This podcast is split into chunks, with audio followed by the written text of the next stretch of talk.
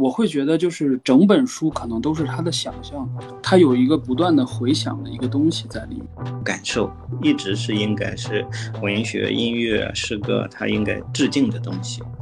布鲁斯特说，他要打开裂缝，然后他的一部分生命、一部分经验才会从这个事物的裂缝当中呢，才汩汩的流淌出来。Hello，大家好，欢迎来到本期的树上树下播客节目，我是主播君成。今天我们有幸请到了南京大学文学院的教授傅元峰老师和友爱合作社主唱王海洋老师。前段时间他们在南京大学的黑匣子剧场做了一个声音剧场，叫做《迷失之寻》。呃，《迷失之寻》是傅元峰老师对《追忆似水年华》的翻译，所以这个剧场实际上是在文学与声音之间做了一个联动。傅元峰老师自己是文学教授，同时也创作诗歌，出版有诗集《月亮以各种方式升起》，受到了非常多的好评。而且我听说傅老师对音乐，尤其是摇滚乐，也有自己的兴趣和理解。那王海洋老师则是野外合作社乐队的主唱嘛？野外合作社乐队也是我个人很喜欢的一支乐队，他们的歌其实都很注重文学性。其中流传最广的歌曲之一叫《复活》，它本身其实也就堪称是一首诗歌了。那可以说，呃，两位老师对文学和声音都有所涉猎。那今天我们就把他们再次请到一起来聊一聊这个声音剧场以及声音和文学之间的关系。我们可能很多听众他还是没有就现场就听过这个声音剧场，所以我想要不请海洋先整体的介绍一下，就是我们这个声音剧场的呈现，就是它几个章节啊，然后呢大概是个怎么样子。嗯，OK，我们都是根据傅老师最开始的文本，然后介绍了这个，呃，普鲁斯特《追似水年华》的七卷，对吧？七卷七个，那我们可能理解为就是七个章节，或者说是七个场景。第一个呢，就是森林斯万家，斯万家的话就是讲述了斯万的恋爱，对吧？然后他又同时撤离了第一视角，去描述了一些场景。那第二呢，就是海边，也就是在呃遇到了阿阿尔贝蒂娜，遇到他的爱人，嗯，相当于是恋爱的章节。那第三个部分呢，就是盖尔芒特家，就是河流。然后前三章的话，就是森林，然后海边、河流啊，一个是斯万家，一个是他的爱人阿尔贝蒂娜，还有一个是盖尔蒙特家。他就靠这种地理位置的。呃，交织吧，它就形成了一个空间的关系，然后也构成了他人生的一个主基调。呃，包括了他的爱情和他的社交的各个层面的东西。第四个部分就是索多玛城，对吧？对，这里面就是集中的出现了人性的这种，呃，贪婪、情感的背叛。那再到第五、第六的话，就集中的写了他为了不让他妈妈担心，他答应他妈妈要跟阿尔贝蒂娜在一起。我我理解的可能是这样，嗯，然后就形成了这个囚禁，然后后来阿尔贝蒂娜又出逃，嗯，然后最后是意外死亡。然后最后一章呢，就是把这些都进行了一个掩埋到一个全景当中，好像很多历史的元素也呈现出来了，啊，就重现时光。这个七个部分呢，最开始我想到的是视觉，所以我就先问了赵慧儿，呃，就是我们要呈现出七个空间。那么第一个呢，就是对空间进行染色，染色呢，我们就用了很其实很廉价的这种灯带做了染色。那么慧儿在空间上呢做了设计，针对七卷。那第一卷呢，森林，它就设置成了绿色的空间。第二个呢。海边，它就设置成蓝色的空间，恋爱的空间。那第三个呢，就是呃河流，盖尔芒特，它就是黄色的空间。然后第四个罪恶之城，它就设置成了一个白色灯带的一种视觉。我理解的话，它就是有一种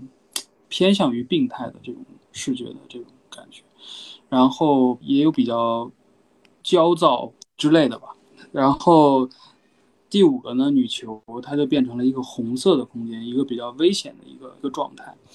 然后呃，所以就是在空间上去做了这样的一个架构。嗯，然后音乐呢，我也是根据傅老师说的这个七卷做了七首这样的作品。然后我们在现场呈现的时候呢，请了两个主角，呃，男主角这个马塞尔是王红运，然后女主角就是。呃，葛纯就是傅老师的学生，阿尔贝琳娜。对，我们就是把傅老师整理的这个七卷的文本，这样是一个特色的情境朗读。对对对，呃，我们把它归结为还是属于朗读，只不过是用一种空间的形式去做朗读。那它的核心还是朗读，所以那天我们在现场的话，就是那观众一进来，首先。呃，一落座的话，我们会把观众分成不同的区域，不同的区域就是根据这个七卷，我们去分成了不同的颜色的区域，然后包括大家也会坐到这个我们设置的这种，呃，不同灯带围成的这种区域内，那观众可能也会变成朗读者，那他们也会参与进来，我们也会根据这个七卷的顺序。对空间进行一个染色，然后观众呢，包括我们的主演，在这个空间里面进行一个文本的朗读，然后朗读完了以后呢，音乐再去做一个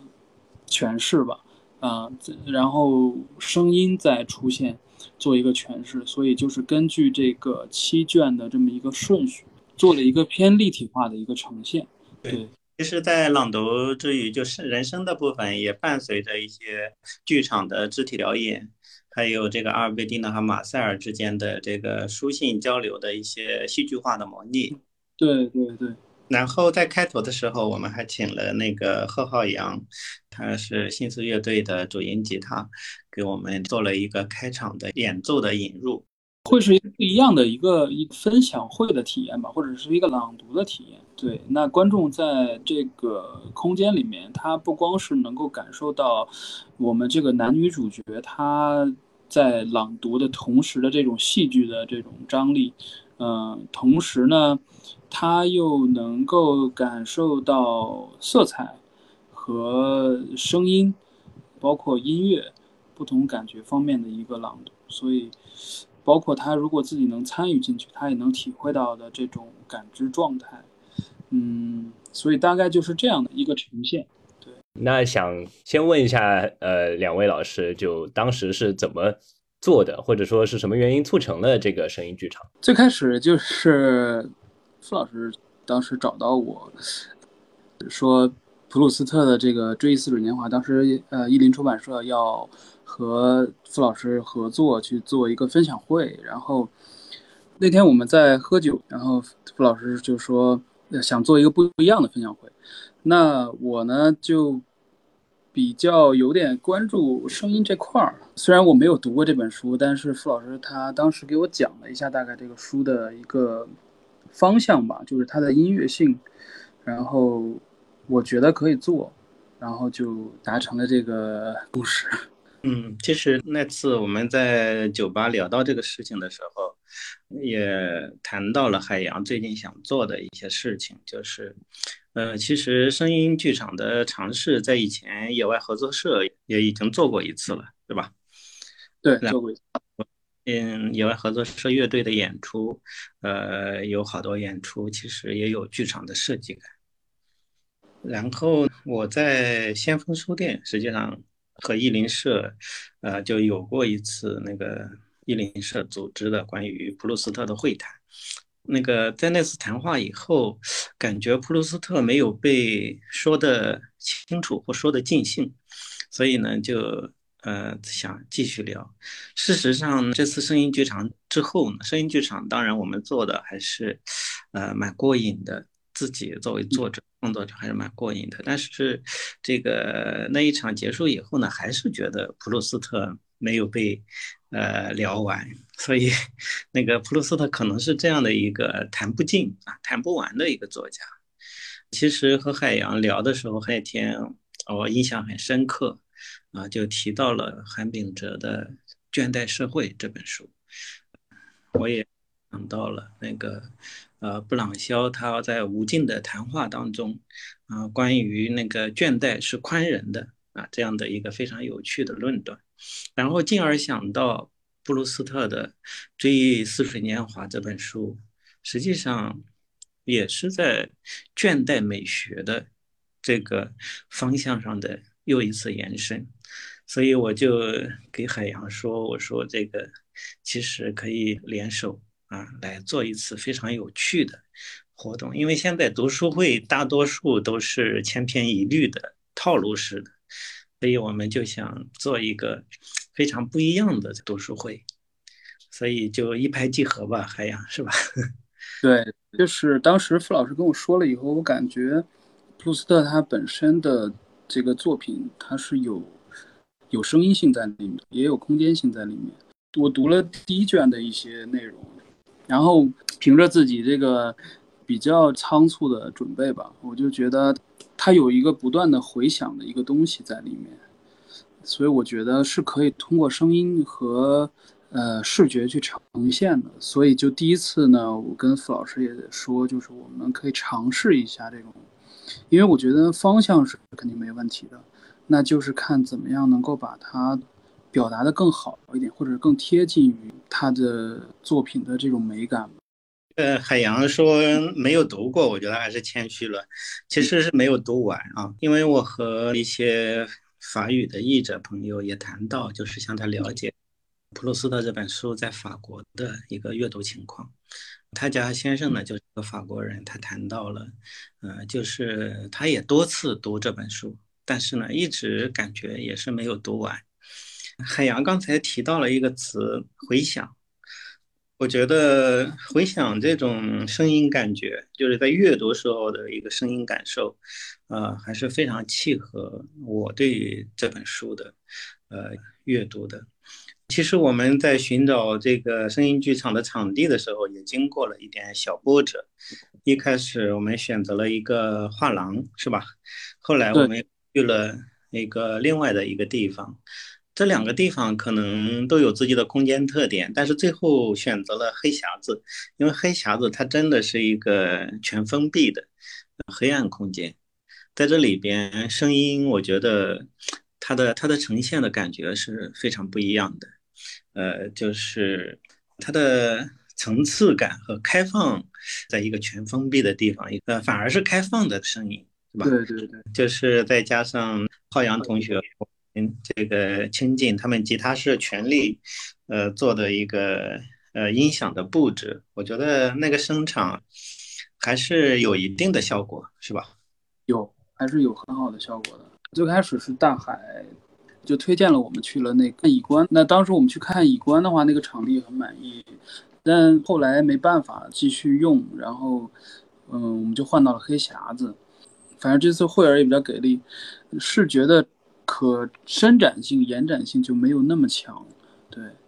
嗯，但其实惠呃惠儿也挺给力的，就是把这些事情都都做出来了，我觉得还挺好。对，那个我想起来，就是上次我们在乙观看那个空间的时候，啊，就大概也能够形成六七个单位的一个空间单位，是吧？对，空间单位。这样，如果在乙观来这个完成这次声音剧场的话，嗯，恰好就是一个空间当中一个行动的过程，所以观众要跟着我们的演出走。但是我觉得乙观虽然没有能够在那里做成，但是它启发了我们，就是。通过这样一个不同的空间的一个设想，发现了《追忆似水年华》的结构。就很多那个读者，其实在谈《追忆似水年华》的时候，呃，不太谈它的结构，因为大家啊都觉得这本书本身是没有什么显见的结构的。但事实上读下来，我们还是发现了啊，就是它搭建了一个叙事的。结构，这个结构一开始我也和海洋一起这个反复的讨论，嗯，就聊到了就是，啊，前三章啊，分别是它这个散步的两个方向，旅游的一个方向啊，就是巴贝克海滩，还有这个斯万家那边，盖尔蒙那边啊，就构成了前三章。这实际上是一个空间的向度，然后到了第四卷的时候，主要是爱情。爱情当中的信任，这个穿越了罪恶之城，这样一些不真啊、不忠、不洁啊这样的诸多感受，然后经历了这样的一个发现啊，它实际上是一个痛苦的经历。那么到了第五章和第六章啊，就分别是女囚和女逃亡者啊，它是阿贝蒂娜的这样的一个主要的线索。啊，然后呢，就是经历了重现的时光的这样的一个啊，这样一个被海洋称之为这个琥珀是吧？啊，琥珀，哎，琥珀的一个章节，我觉得海洋的这个说法也特别有意思，啊，就是形成了一个回眸啊，或者是呃浮土的掩埋啊，或者是啊，就就对于重现的思考啊理解也是啊非常非常不错的。那么这个结构，我觉得，呃，里边可能是包含着一种，呃，普鲁斯特完成这么一个卷帙浩繁的这样的一个叙事，我觉得更多的是一个情感的基础。呃，当然，在这个结构当中也包含着，呃，它的一个关于社交的一个世界，主要是以沙龙呈现出来的。然后，王海洋的音乐。呃，分为几个段落，呃，很好的阐释了这样的一个，呃，既是全书的叙述结构，也可以称之为这个马塞尔的情感结构的一个东西。海洋，你聊聊我们这个声音剧场的一个关键元素，就是你的这几段音乐，它的创作。我是反复的看了傅老师写的那个。最开始给我发了那个语音，对吧？记得发了大概有十几条的那个六十秒的语音，就是傅老师在给我讲他每一卷的要讲的内容，包括这个卷与卷之间的联系。然后我又去查了一些资料，就是了解了这个，相当于是他这本书的一个时间性和一个空间性的概念。那。我会觉得，就是整本书可能都是他的想象、想象空间里的东西。比如说，我在看第一卷的时候，或者说我看傅老师文本的时候，我就会觉得他在写的时候又不断的在去评判，就是有多个视角或者说多个我的叙述在里面，就是。既有当时的我，又有后来回想的我，然后又有去评判这种事情的这种我在，呃，所以我觉得就是，反正我音乐的方向就做成了偏向于抽象和噪音的方向，因为我首先的一个出发点是，我觉得它是一个就是梦境里的东西，就是回想里面，它是一个梦境里面的东西。那我想做音乐的时候，我就想，如如果我们在熟睡或者做梦的时候，那我们其实能够听到的，或者说能够阐释，呃，能够听到的这种声音呢，一个就是呃比较遥远的声音，还有一个就是噪音，包括像《罪恶之城》这种，那我会觉得它是一种幻觉的一种记忆。那噪音是非常明显的，是这种。合适的声音，所以我按照七卷做了七首音乐吧。这七首音乐都是偏向于噪音的。一方面，我会觉得它的底色是很暖的，所以我就加了一些比较暖的一些合成器的音色，包括描述森林、描述河流的这种。音色，比如说像森林里面的鸟叫，嗯，包括像河流里面这种合成器的这种声音，嗯，就是我会给它一个暖的基调在里面，但是同时呢，它又是一种想象的空间，或者是一种幻觉的空间，所以我就会在这里面加一些噪音，或者加一些回声回响。呃，就是用的最多的就是像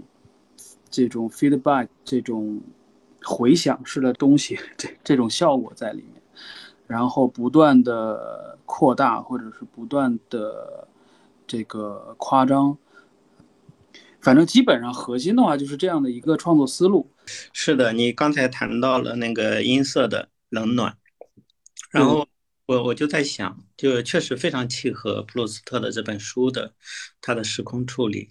因为你会发现他专注于呃一个现实的时空，或对于一个现实时空的复现或者完整过程的记忆的时空的展，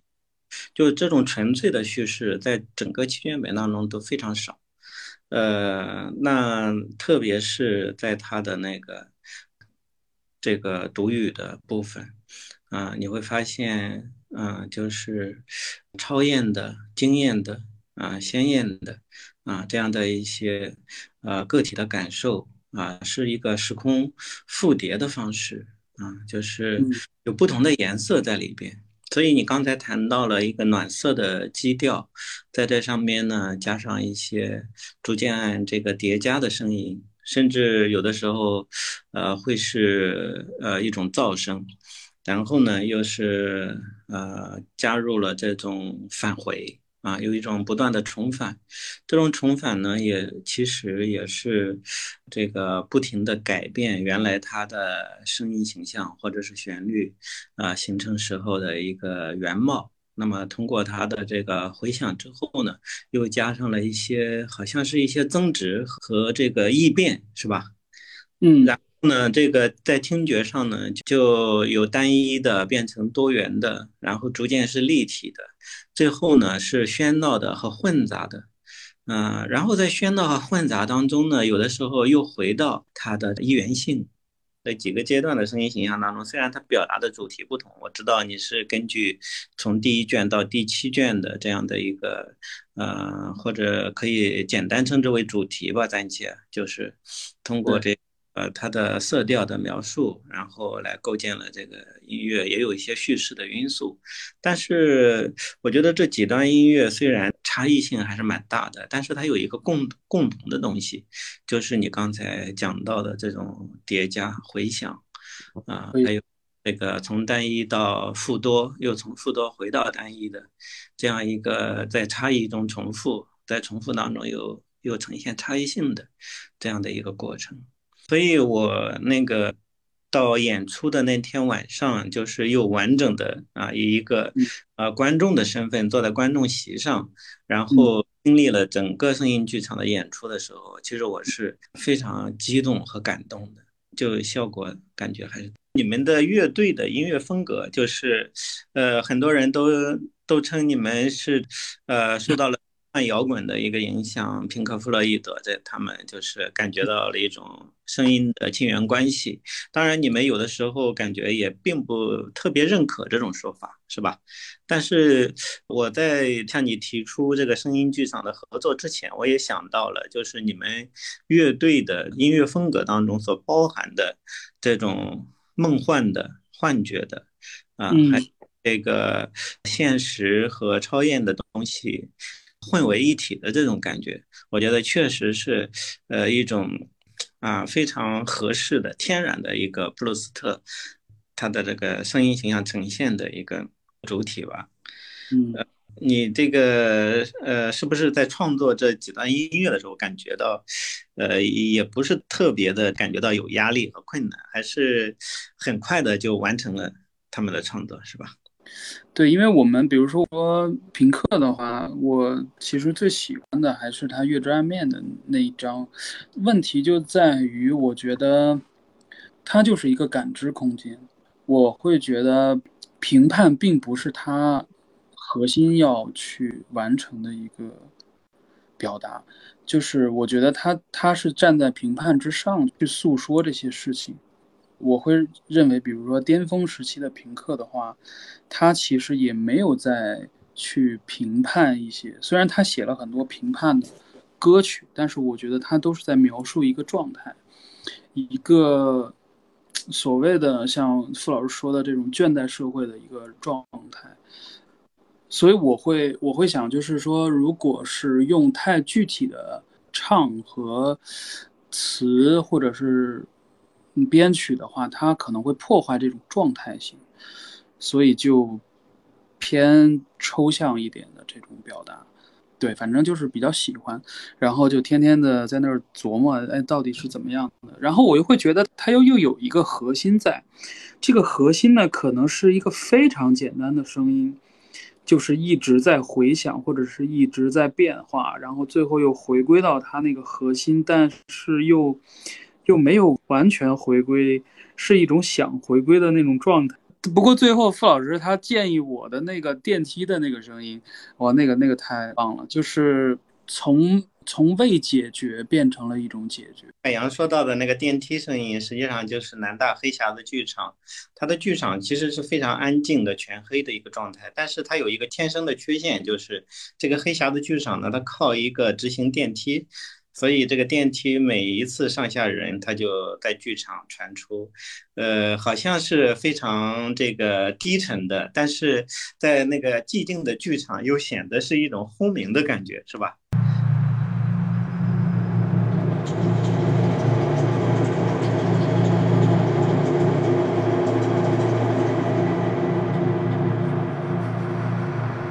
对，不清楚，但又又那么吸引注意力的那种声音，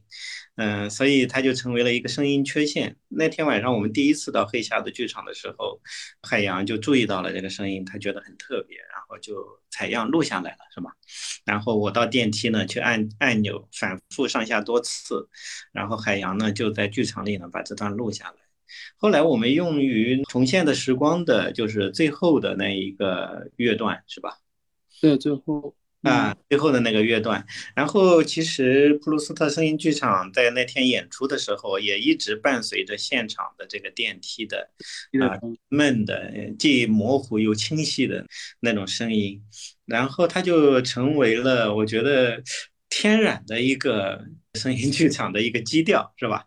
我觉得可能就是海洋体验到的那种，有时候又不断的回归于一种很简单的声音的。那种叙事，所以到最后，伴随着现场的电梯声和音乐当中的采样，经过声音处理的不同层次的那个电梯声，最后好像呃推到了一个比较高的分贝，是吧？形成了对于整个的占据啊，就那一刻，呃，我我还是感觉到还是蛮震撼的那一刻，因为一直也不知道这个声音加在哪儿，然后。那天第七首做完了，在现场放的时候，然后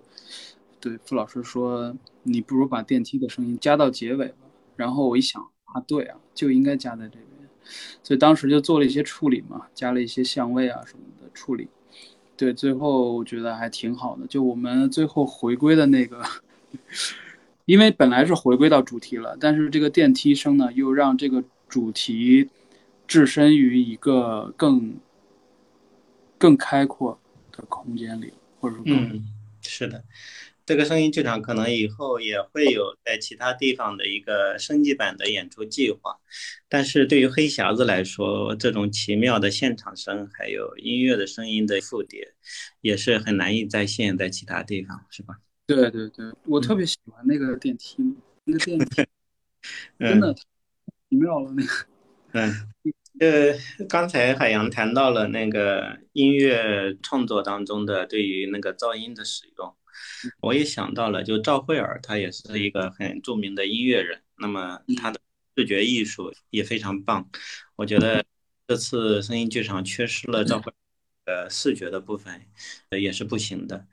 呃，后海洋的噪声的处理，我觉得和慧尔的。视觉呈现当中的，我觉得有一些，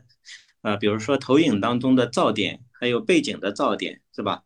这是非常一致和谐的一种解读的基础吧。就是最后的那几块，呃，背景板，其实我们准备了，呃，把它刷成单一的黑色，是吧？但是最后放弃了，就是保持了那个背景板的它的脏污，感觉也是蛮不错的，是吧？嗯，我觉得挺好的。虽然它可能在这个镜头里面呈现出来可能没有那么清晰，就是我们说的所谓的高清的这种画质，但是它如果在现场的那个感受的话，我觉得它是有那种斑驳感，或者说那种比较实验或者抽象一点的那种感觉。对，所以我觉得也挺好的，也挺好的。对，再加上惠儿，他能感知到这个空间需要什么样的视觉，嗯，所以我们那那它分成两个部分嘛，一部分就是呃从呃从染色上面去做这个空间，他就把空间染成了四块，对吧？呃呃，其实是五块，那个森林，也就是斯万绿色，盖尔芒特的黄色，然后。呃，恋爱的蓝色，巴尔贝克的大海的那个蓝色，蓝色对，然后女球的红色，对吧？啊，对，然后其实罪恶之城也是有白色灯带的，那，对，好像是一种情感经历了原像的发现以后的一个漂白，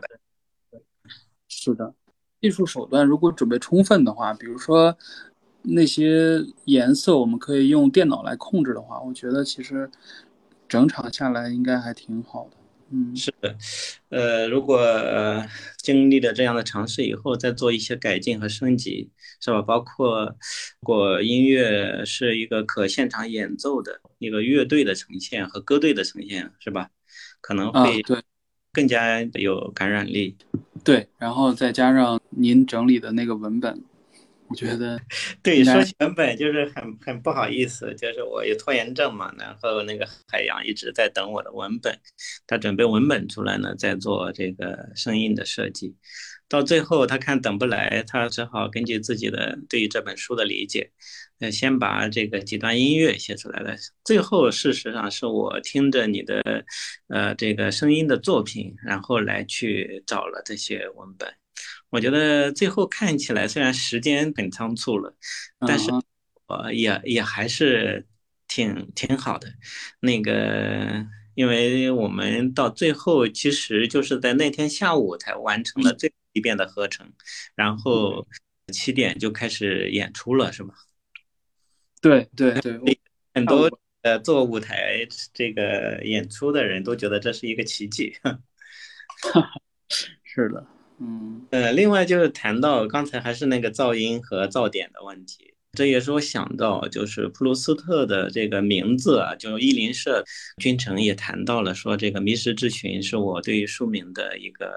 个性化的翻译。那么伊林舍实际上并不是说不会翻译，或者是故意是这个弄错了，其实那个当时也是很多译者。啊，专家们他们也经过了慎重的讨论，最后选择了《追忆似水年华》。《追忆似水年华》就是听起来是一个明媚的、抒情的、简单的、纯粹的一个书名，但事实上，普鲁斯特这本书它是非常难读的，首先难以进入啊，第二就是难以完成，所以至今还没有读一本。那么这也是我想到，事实上，普鲁斯特。啊，也以他个人的方式啊，确实很有啊丰富的噪点和噪音的成分。它并不是一个非常好读的像通俗流行小说那样的引人入胜的作品。嗯，它实际上为什么难以进入它呢？我觉得就是因为它的这个噪音和噪点真的是太多了。然后海洋和贝尔的听觉和视觉也含有噪音和噪点。然后事后我就问了一些朋友，就参加那次声音剧场。因为我儿子那天也去听了，带着他的老师和同学也都，他因为那个听之前他不知道这个事儿，临时知道，也也就没有看这本书，呃，然后在现场他感觉到就是，呃，声音和耳朵之间就是那失去了那种亲和，然后有一种噪音的轰击，他感觉到在那里坐着就是经历了一段。啊，感觉是还还蛮有压力的一段时光。我就说他，我说可能是因为你没有读过普鲁斯特这本书，所以那天我们的大部分听众好像都是读过这本小说的。呃，那些读者过来，我们是征征募到的特别读者，没有开放，是吧？可能也是没有喝酒。后来他那个也谈到了我们最后谈话当中的。啊，一一些问题啊，其中就是最后对话的那个人，实际上是，呃，他的老师啊，他也谈到了这个噪音的问题。这就是我想的，其实，在现在的啊声音的鉴赏，包括文学的鉴赏当中，能够认识到噪声和噪音之美的人，其实还是少数。对对，我觉得包括我在内，嗯，我们可能习惯线性的东西了。从小到大的阅读习惯、写作习惯，包括甚至我们看的一些，我觉得国内的很多的这种电影、电视啊什么的，我们都习惯了一种线性表达。然后，对我可能就是从巴什拉开始才才意识到，哦，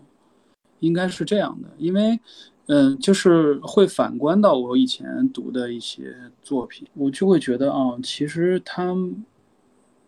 它更多的可能是一种感知空间里的东西。嗯，我觉得好像是啊，原来不是这样的，就不是说音乐一定要做成线性的东西。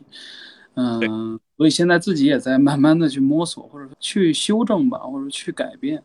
对，所以这次呢，付老师你跟我说这个事，其实我就是想，哎，那就可以尝试一下，就是逼自己一把，看看能不能做一些不同的东西出来。就大概是这样的一个出发点吧。对，嗯嗯。所以我一直都很担心，我说万一要做不好怎么办？嗯，我其实挺怕对不起这个文本的，就是。刚才海洋谈到了那个线性，线性其实我觉得是一个自然时间的一个属性。普鲁斯特他这本书在西方的阅读世界里，确实是把非线性看成他的一个重要的美学特征的。嗯，一旦这那这条时间的绵延的线断了，然后它就是拆成了一个又一个的瞬间，然后瞬间呢，进而又在普鲁斯特的那个通感当中变成了地点，变成了这个新的空间，然后空间之后，呃，它就成了一个储存物啊，一个容器。嗯，可能不还不简单的是一个容器，因为普鲁斯特说他要打开裂缝，然后他的一部分生命、一部分经验才会从这个事物的裂缝当中呢，才汩汩的流淌出来。呃，这是我想到，就是我们经常说事物，事物，我们近一个世纪以来的美学啊，无论是艺术的还是文学的，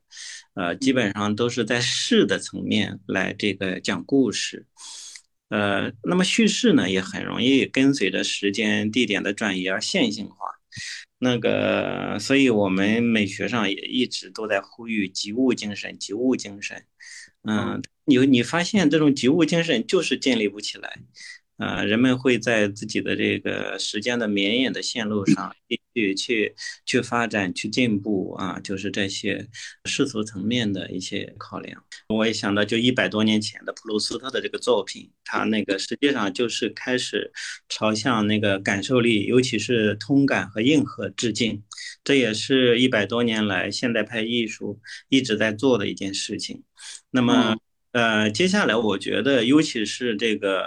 人工智能的发展，呃，会使得人们把这个朝向文学和艺术的注意力更多的，呃，转移向感受，而不是，呃，让评判，呃，让这个深奥的哲学的定义，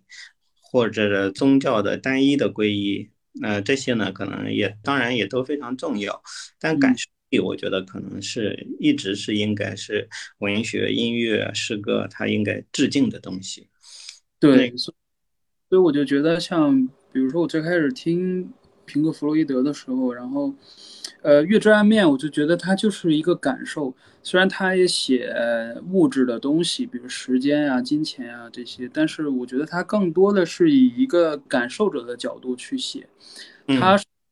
开放的一种感知。然后它里面经常就是全是那种精神病的那种状态嘛。所以我觉得它其实是把你投身在一个风暴里面，或者说一个空间里面，嗯，你自己去感受它，嗯，包括它之所以叫迷幻音乐，我觉得它是有一个哲学在里面。因为在我了解，比如说像这个 Waters，他在做音乐的时候，他是有以他的哲学，呃，作为出发点去做的。所以我觉得他是懂这些的，但是后来我觉得就是比如说像强的这张，虽然强的这张我也很喜欢，但是又没有像之前那么喜欢，就在于我觉得他他可能太想做这张专辑了，所以他就有一些评判在里面了。对我我可能就会更倾向于像《月之暗面》，他就把你放到这个月亮的暗面，然后让你去感受它。是的，就海洋这个启发，我想的就是当代我们文学艺术的处境。呃，其实作为作者来说，也是可以简单分为两类：一类是评判型的作者，还有是一种向感受力致敬的作者。当然，那个普鲁斯特的他的读者们也基本上也也可以进行这样的划分。当然，这种二分有点粗暴，但是呢，它说明了一些问题，就是作为向感受致敬的读者来读普鲁斯特和追求评判力的读者来读普鲁斯特，他们读到的其实不是同一个作品。嗯。嗯，就刚才你也谈到了，就是同一个乐队，当他这个表达的欲望，尤其是带有强大的目的性的时候，他也会有的时候就会把一些呃东西让位于评判。这也是普鲁斯特在《博圣伯夫》当中一直反对的东西，就是他觉得有两样东西在真正的一个精神寻觅，或者是呃人的一个情感寻觅当中是无。几乎是无效的，一个就是记忆，还有一个就是知识。我觉得你所说的评判，就是他所说的这个知识，知识，嗯，知识，知识就是教给你做的，呃，一种主题性的说明，一种最最终会变得非常明亮的东西。就不管怎么说吧，就是这一次的声音剧场的这样的一个文学与声音的尝试，就我我的感觉，我还是。觉得挺有趣，也自己感觉也还是挺满意的。呃，谢谢两位老师。那以上就是本期播客节目的全部内容。你可以在各大泛用型播客平台去找到我们，欢迎订阅。然后我们下期再见。